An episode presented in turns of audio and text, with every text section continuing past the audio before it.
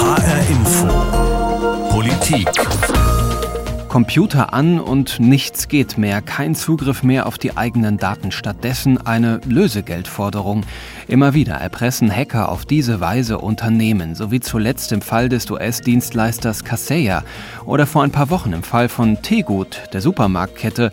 Da stand ich dann tagelang vor ziemlich leeren Regalen in der Filiale bei mir um die Ecke. Ich frage mich, wenn solche Unternehmen so schnell lahm liegen, was kann da noch alles passieren in Zukunft und wie reagiert eigentlich die Politik darauf? Auf. Ist sie machtlos gegen solche Angriffe? Darum geht es jetzt in HR Info Politik. Ich bin Sebastian Schreiber.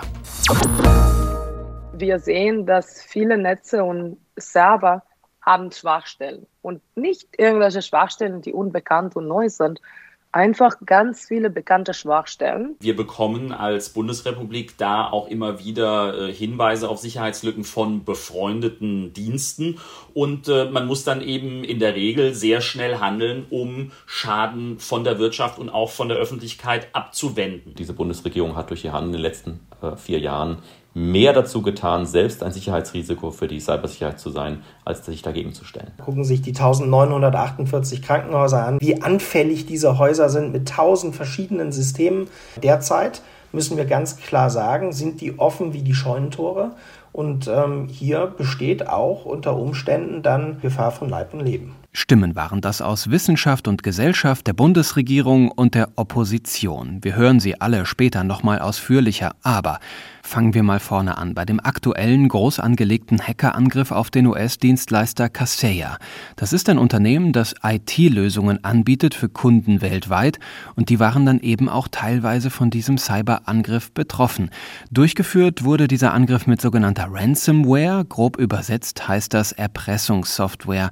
Von bis zu 1500 Unternehmen ist da die Rede. In Schweden haben die Hacker zeitweise eine ganze Supermarktkette lahmgelegt mit knapp 800 Filialen. Hinter der Aktion soll eine russische Gruppe stecken. R-Evil heißt die. Die Hacker sollen 70 Millionen Dollar Lösegeld fordern, zu zahlen in der Kryptowährung Bitcoin. Arne Schönbohm, der Chef des Bundesamtes für Sicherheit in der Informationstechnik, kurz BSI, hat dazu in der Tagesschau gesagt, das ist ja diese Lösegeld-Erpressersoftware, die wir haben. Das ist eine der Geiseln, die wir gerade sehen im Bereich der Digitalisierung. Und das ist das, was gerade auch eines der stärksten Wachstumsfelder im Bereich der organisierten Kriminalität ist. Starkes Wachstumsfeld klingt also, als müsste man sich auf weitere solcher Hackerattacken einstellen. Ich wollte mehr wissen über diese Art der Cyberangriffe, deshalb habe ich bei Haya Schulmann angerufen. Sie kommt aus Israel, arbeitet aber schon seit Jahren in Darmstadt am Fraunhofer Institut für sichere Informationstechnologie.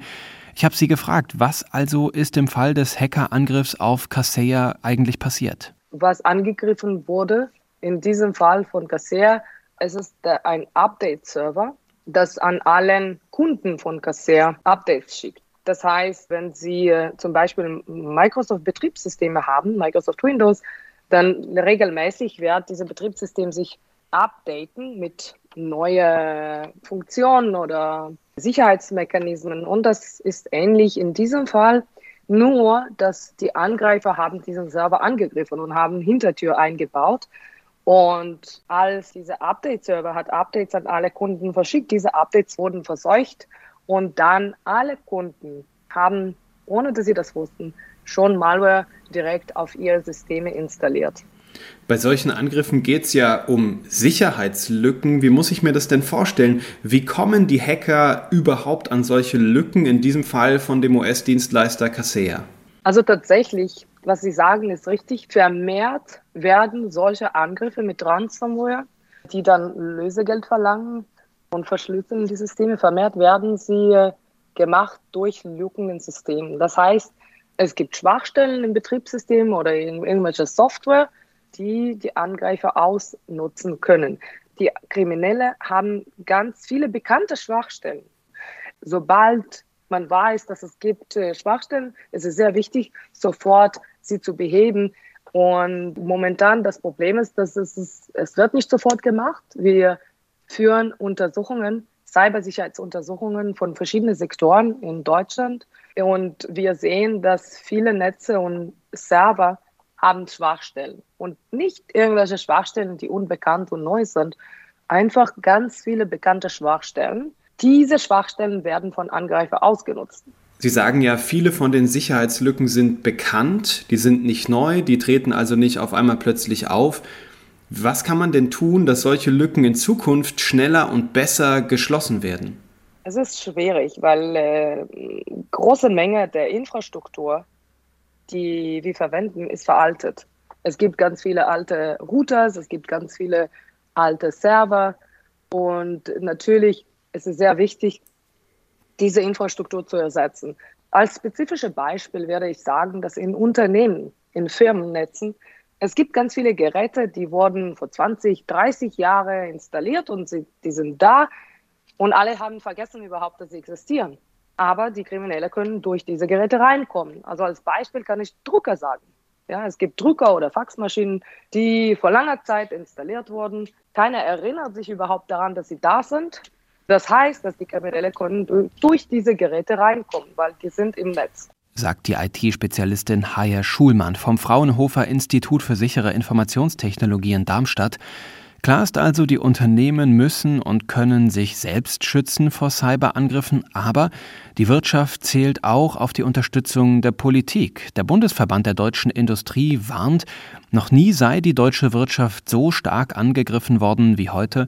Das Thema habe in der Bundesregierung aber nicht die nötige Priorität. Das ist eine Kritik, die nicht nur aus der Wirtschaft kommt, sondern eben auch aus der Opposition.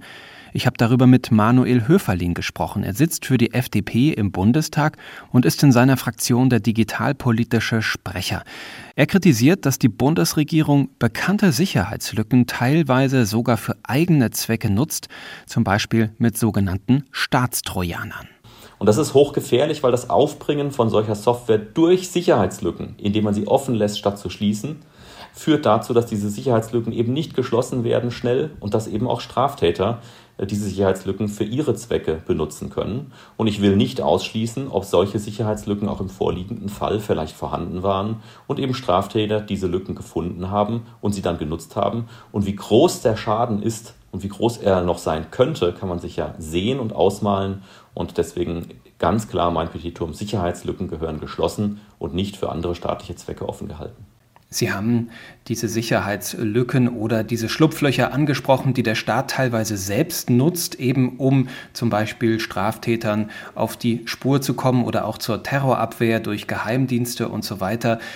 Könnte man da nicht auch entgegnen, dass das auch eine gewisse Berechtigung hat, eben um den Staat auch vor solchen Gefahren auch zu schützen? Was wiegt denn am Ende schwerer? Eben das Recht, diese Lücken vielleicht auch gewinnbringend an anderer Stelle eben einzusetzen oder eben diese Lücken schnellstmöglich zu schließen und offen zu legen, sodass Unternehmen auch dann rechtzeitig was dagegen unternehmen können? Der Staat muss bei der Wahl seiner Mittel, gerade weil er Rechtsstaat ist, immer ganz genau schauen, welche Mittel denn angemessen auch verhältnismäßig sind. Und wenn wir jetzt gerade im vorliegenden Fall sieht man, wie schwerwiegend Sicherheitslücken in Software sich auswirken können, gerade auf Dritte und wie breit sie streuen in die ganze Welt. Und deswegen halte ich es für grob fahrlässig und nicht hinnehmbar, dass der Staat Sicherheitslücken, von denen er Kenntnis hat, offen lässt, um dann später eingreifen zu können. Er lässt damit bewusst die Sicherheit bei ganz vielen Geräten, bei vielen Menschen, bei vielen Unternehmen leiden. Und deswegen geht das auf keinen Fall. Der Staat muss Sicherheitslücken schließen. Wir fordern auch schon lange, dass das BSI dazu beauftragt wird, diese Sicherheitslücken äh, zu schließen und, wenn sie nicht schnell genug geschlossen werden, dann auch zu veröffentlichen. Und natürlich müssen alle staatlichen Stellen das dem BSI auch melden. So ist meine Vorstellung. Ich glaube, das ist ganz klar. Der aktuelle Fall ist ein Paradebeispiel dafür, äh, wie schwerwiegend das Offenhalten von Sicherheitslücken sein kann und wie es jeden treffen kann. Sie haben jetzt schon das Bundesamt für Sicherheit in der Informationstechnik BSI angesprochen. Das spielt ja schon jetzt eine entscheidende Rolle eben bei der Abwehr von solchen Cyberangriffen. Aber es ist nicht die einzige Behörde oder nicht die einzige Einheit, die sich um solche Themen kümmert. Ist das in der Bundesrepublik momentan noch zu chaotisch, kann man vielleicht sagen, aufgeteilt, wer überhaupt für was zuständig ist, einfach weil es über verschiedene Ministerien hinweg Zuständigkeiten gibt und am Ende vielleicht die einzelnen Stellen gar nicht mehr so genau wissen, wer kümmert sich jetzt eigentlich um was? Ich glaube, das Kernproblem ist, dass das Bundesamt für Sicherheit in der Informationstechnik, das BSI, unterhalb des Innenministeriums äh, angegliedert ist und dort auch weisungsgebunden ist und am gleichen Innenministerium auch solche Sicherheitsbehörden äh, angedockt sind, die gerade ein Interesse am Offenhalten solcher Sicherheitslücken haben, um selbst zum Beispiel äh, Endgeräte abzuhören, wie das BKA, auch andere Stellen wie die Nachrichtendienste. Deswegen glauben wir, dass das BSI dringend aus dem Bereich des BMI, des Innenministeriums, herausgelöst werden muss. Am besten unter ein Digitalministerium, das wir ja schon lange fordern. Und dort soll es ausschließlich äh, der Cybersicherheit dienen. Es soll die Cybersicherheit äh, sicherstellen für alle Menschen, aber auch für die Unternehmen dort, wo es geht. Und äh, wir werden nie am Ende eine hundertprozentige IT-Sicherheit haben. Das wäre, glaube ich, äh, naiv anzunehmen. Aber wir müssen doch in der Organisation so gut sein, wie es nur geht. Und dazu gehört vor allen Dingen das Wissen um Schwachstellen und äh, das Verbreiten äh, von, von Wissen über Schwachstellen an Unternehmen und an die Menschen, damit man sich möglichst gut, möglichst optimal darauf vorbereiten kann, sich dagegen stellen kann und am Ende auch Pläne, da sind wir in Deutschland, glaube ich, noch zu schwach aufgestellt, was passiert, gerade auch in Behörden und öffentlichen Institutionen, wenn dann mal ein Sicherheitsvorfall passiert, wie kann man danach schnell dagegen vorgehen. Äh, das ist dann der nächste Punkt, die Resilienz von Politik, Gesellschaft und Wirtschaft gegen Cyberangriffe. Ich glaube, da werden wir in Zukunft noch einiges kommen sehen. So Manuel Höferlin, der digitalpolitische Sprecher der FDP-Fraktion im Deutschen Bundestag. Sicherheitslücken schneller schließen und nicht für eigene Zwecke verwenden. Das ist Kritik, die ich weitergegeben habe an das Bundesinnenministerium. Aber eine Antwort habe ich bis zur Produktion dieser Sendung leider nicht bekommen, weder persönlich noch schriftlich, trotz mehrfacher Nachfrage in der Pressestelle des Innenministeriums. Und weil der Chef dort Horst Seehofer heißt, ein CSU-Mann, habe ich auch den digitalpolitischen Sprecher der Unionsfraktion im Bundestag kontaktiert, Tankred Schipanski, so heißt er, und den innenpolitischen Sprecher der Union, Matthias Mittelberg. Beide haben mir leider abgesagt, aus Termingründen hieß es da. Schade, ich hätte gerne gehört, was die Union da entgegnet hätte. Aber bei der SPD, dem Koalitionspartner, da hatte ich bei der Recherche mehr Glück. Der digitalpolitische Sprecher der Sozialdemokraten im Bundestag heißt Jens Zimmermann. Der hat seinen Wahlkreis im Odenwald in Südhessen und dort habe ich ihn dann auch erreicht und gefragt, was er denn zu der Kritik zu sagen hat. Die Bundesregierung nutze bekannte Sicherheitslücken für eigene Zwecke, statt sie schnellstmöglich zu schließen. Also es gibt äh, einen weltweit florierenden Handel mit Sicherheitslücken. Wir bekommen als Bundesrepublik da auch immer wieder äh, Hinweise auf Sicherheitslücken von befreundeten Diensten. Und äh, man muss dann eben in der Regel sehr schnell handeln, um Schaden von der Wirtschaft und auch von der Öffentlichkeit abzuwenden. Nichtsdestotrotz ist es natürlich auch ein Thema, das wir auch aktiv im Cyberraum, wie das äh, genannt wird, ähm, auch unterwegs sind und dort auch agieren wollen und dazu mitunter selbst auch Sicherheitslücken nutzen. Nichtsdestotrotz, was ich kritisiere, ist, dass äh, Bundesminister Seehofer äh, bis heute kein echtes sogenanntes Schwachstellenmanagement auf den Weg gebracht hat. Denn wir wissen häufig gar nicht genau, welche Schwachstellen werden da jetzt eigentlich äh, genutzt von den Sicherheitsbehörden und welche müssen eigentlich geschlossen werden. Das äh, läuft momentan viel zu sehr, sage ich jetzt mal, auf Zuruf und das ist ein großes Problem. Äh, wir wissen, es gibt bisher keinerlei Anzeichen, dass eine Schwachstelle, die äh, von den Sicherheitsbehörden genutzt wurde, zu einem solchen Angriff äh, dann am Ende geführt hat. Aber wir müssen alles dafür tun, dass es dazu äh, auch in Zukunft nicht kommen wird. Das heißt, ich verstehe Sie richtig. Es gibt zumindest keine Hinweise darauf, aber Sie können es eigentlich auch gar nicht so recht kontrollieren, weil das Management dafür fehlt. Genau, es braucht einfach da äh, innerhalb der Bundesregierung viel, viel mehr Transparenz, weil es gibt natürlich die unterschiedlichsten Stellen, die auch mit solchen Sicherheitslücken arbeiten. Das sind äh, die Verfassungsschutzbehörden, die Geheimdienste, ähm, aber eben mitunter auch die Polizei. Und äh, am Ende des Tages äh, sind es eben viele Stellen und es gibt nicht die eine zentrale Stelle, zum Beispiel beim Bundesinnenministerium, wo genau geguckt wird, welche Schwachstellen, äh, von welchen haben wir Kenntnis erlangt, welche werden möglicherweise auch genutzt und es muss am Ende da ja immer ein Abwägungsprozess stattfinden, weil es darf nicht sein, dass eine Sicherheitslücke genutzt wird, so wichtig das vielleicht für die Erlangung von Informationen über Schwerkriminelle, über Terroristen sein mag, was am Ende zu einem großen Schaden durch Cyberkriminelle führt. Und deswegen muss da sehr, sehr genau hingeschaut werden und daran mangelt es aus unserer Sicht aktuell. Sie sprechen die unterschiedlichen Stellen auch von staatlicher Seite aus an, die sich um das Thema Cybersicherheit im weitesten Sinne kümmern. Es gibt ja auch die Kritik, dass das Bundesamt für Sicherheit in der Informationstechnik BSI zum Bundesinnenministerium gehört, also der Stelle, die sich an anderer Stelle eben auch um die Abwehr zum Beispiel von Terroranschlägen kümmert und solche Sicherheitslücken vielleicht an anderer Stelle nutzt. Also die einen wollen sie schließen, die anderen wollen sie nutzen, alle im gleichen Haus. Halten Sie es für sinnvoll, dass das BSI weiter beim Innenministerium angedockt ist oder sollte man das vielleicht da mal rauslösen?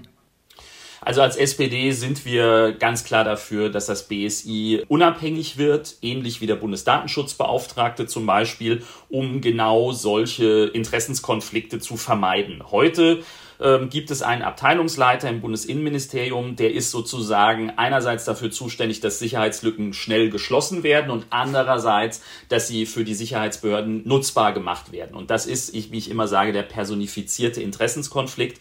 Ähm, und aus diesem Grund sind wir ganz klar dafür, das BSI in die Unabhängigkeit zu entlassen. Manchmal ist das ja schwer zu verstehen, wenn man sich die Bundesregierung so anguckt. Klar, sie sind Koalitionäre, sie müssen irgendwo auch zusammenarbeiten. Warum war es in der vergangenen oder in der jetzt endenden Legislaturperiode so schwierig, sich da vielleicht auch gegen die Union durchzusetzen?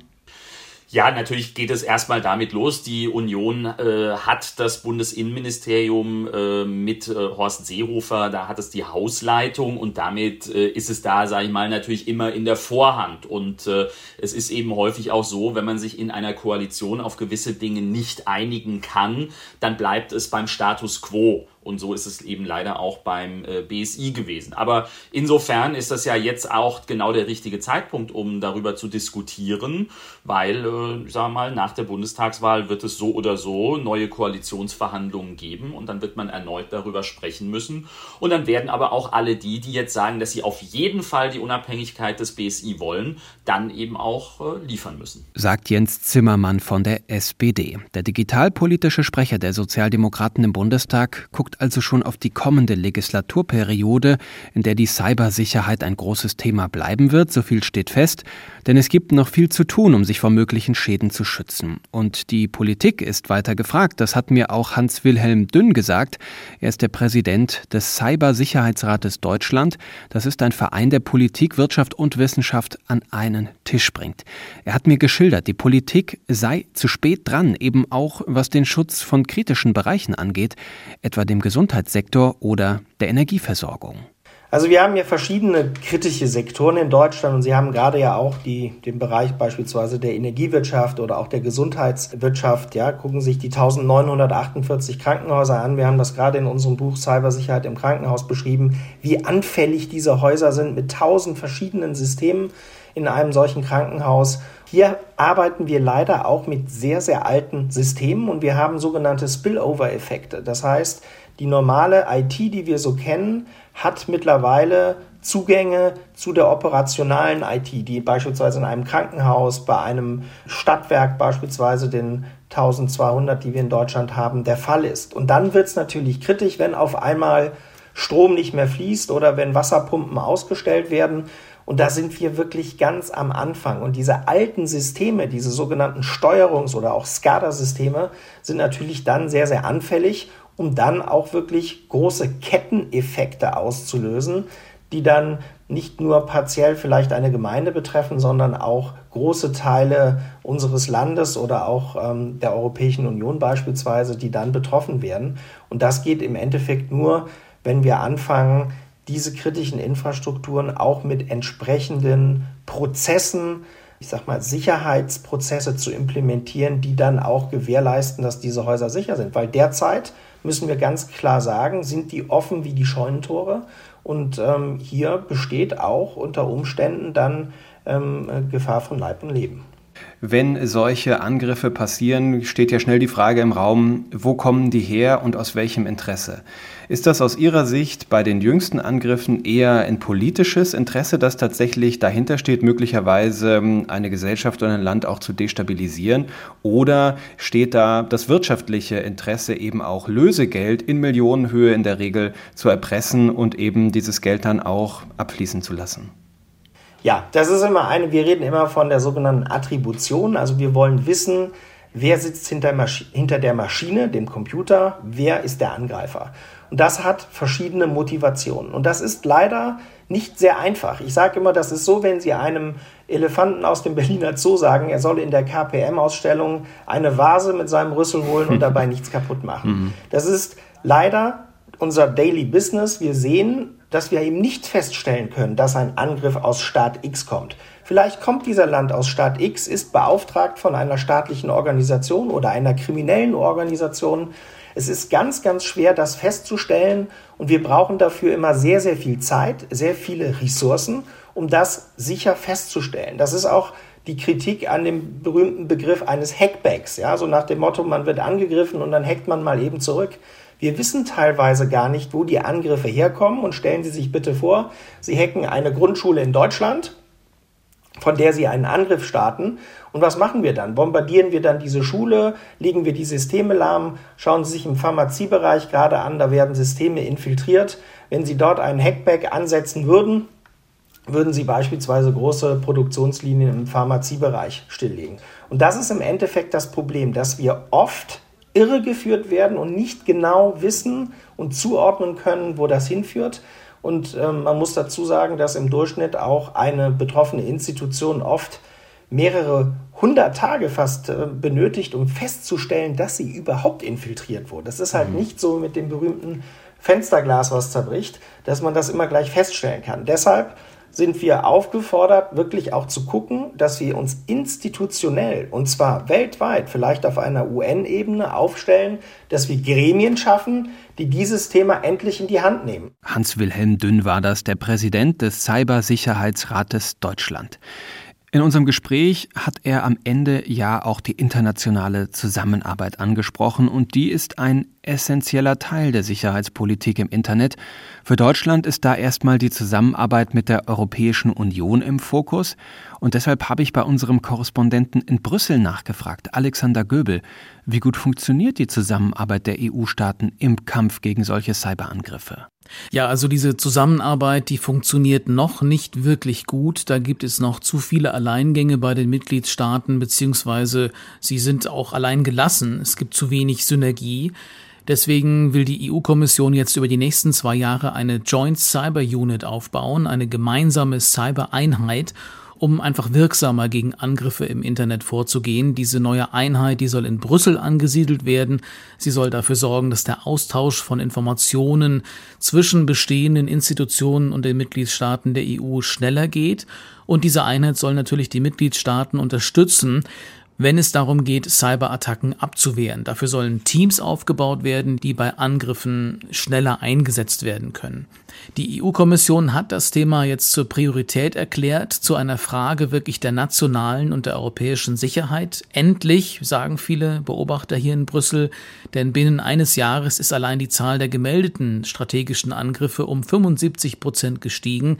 Das sind Angriffe mit Ransomware, also Erpressungssoftware, äh, Zugangscodes, die mit gefälschten E-Mails abgegriffen werden oder auch Hackerangriffe auf Computersysteme, unter anderem von Krankenhäusern, städtischen Energieversorgern, Banken und so weiter, aber auch Hackerangriffe zur politischen Einflussnahme, etwa auf Parlamente, Ministerien und so weiter. Oder natürlich auch Wirtschaftsspionage. Die Kommission will sozusagen Cybersicherheit aus diesem Silo der Industriepolitik befreien. Man sieht ja einfach die Gefahren, die immer größer werden.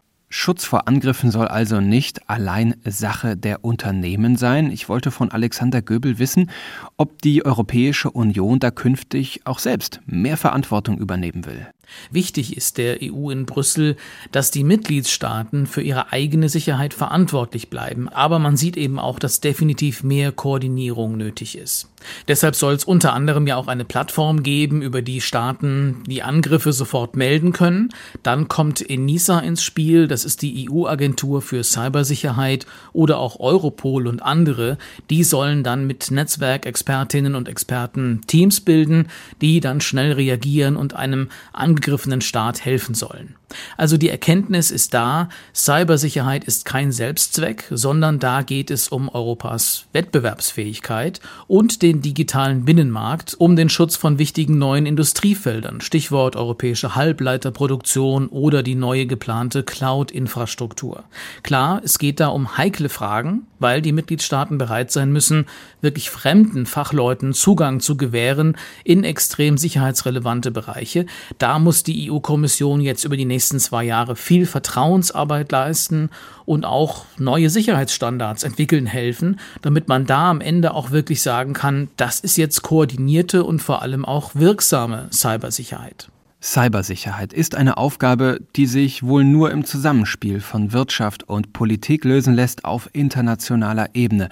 Das hat die Europäische Union erkannt, auch wenn es da ähnliche Probleme zu geben scheint wie in Deutschland, vor allem was Strukturen, was Schnelligkeit und was die Zuständigkeiten angeht. Wie viel Macht also hat die Politik, wenn es darum geht, solche Cyberangriffe zu verhindern? Gar nicht so wenig, würde ich sagen. Sie kann immerhin dafür sorgen, Sicherheitslücken schneller zu erkennen und dann auch zu schließen und sie kann geeignete Strukturen schaffen, damit sich Unternehmen auch selbst vor solchen Hackerangriffen besser schützen können. Während meiner Recherche musste ich viel an den Umgang mit der Corona-Pandemie denken und den Problemen, die damit zusammenhängen. Denn während sich Viren, in diesem Fall eben Computerviren, rasend schnell verbreiten, läuft die Politik irgendwie hinterher und bleibt am Ende in ihren alten Strukturen verhaftet. Das war HR Info Politik mit Sebastian Schreiber. Diese und andere Folgen finden Sie in der ARD Audiothek, auf hrinforadio.de und bei Spotify. Dort gibt's auch die neue Folge von HR Info, das Interview. In der hat meine Kollegin Mariella Milkova mit Julia Becker und Roland Rödermund gesprochen. Sie haben den ersten Corona-Liebesroman geschrieben und beschäftigen sich mit der Frage, wie Corona Dating und Liebe verändert. Hören Sie doch mal rein.